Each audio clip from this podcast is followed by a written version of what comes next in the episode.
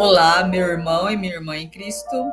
Eu sou a missionária Kátia Tribioli e vou fazer com você a meditação do dia de hoje com base no livro Palavra e Vida.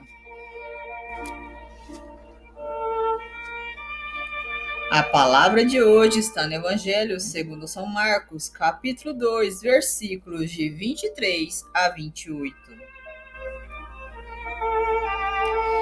Este evangelho indica um dia de sábado, em que o Senhor estava caminhando pelos campos com os seus discípulos. E andando, eles começaram a colher espigas. Então os fariseus que observavam eles ficaram criticando, porque eles estavam fazendo no sábado o que não era permitido. Então Jesus vem a lhes falar e explicar. Citando, por exemplo, quando Davi, estando com fome, ele e os companheiros acabaram entrando na casa de Deus. E ali eles comeram os pães da proposição. Pães esses que somente o sacerdote poderia comer. E qual é o ensino principal desta mensagem? A verdade é que o dia de sábado foi feito para o homem e não o homem para o dia de sábado.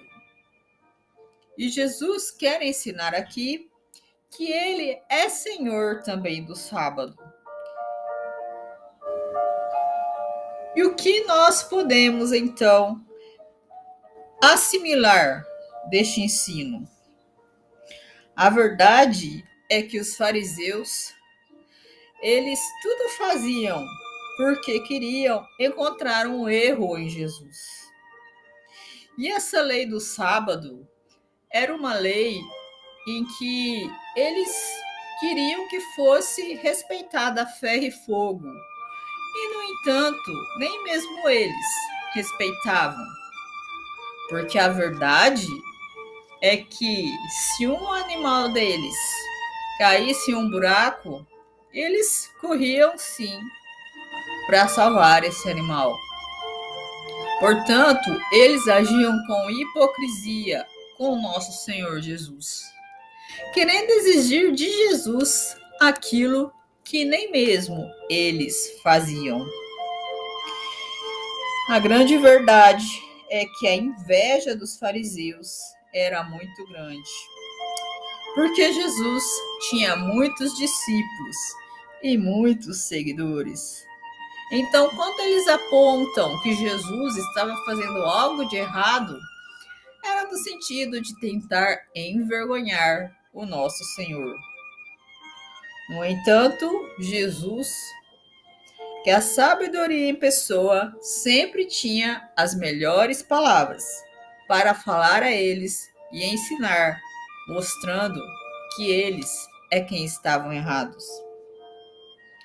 E você, como você tem vivido a sua vida? Você obedece a Deus e a palavra de Deus somente por obrigação? Ou você procura fazer o que é reto diante dos olhos de Deus com alegria e de todo o seu coração. Que esta palavra possa tocar o seu coração. Fique com a paz de Cristo e a proteção de Maria.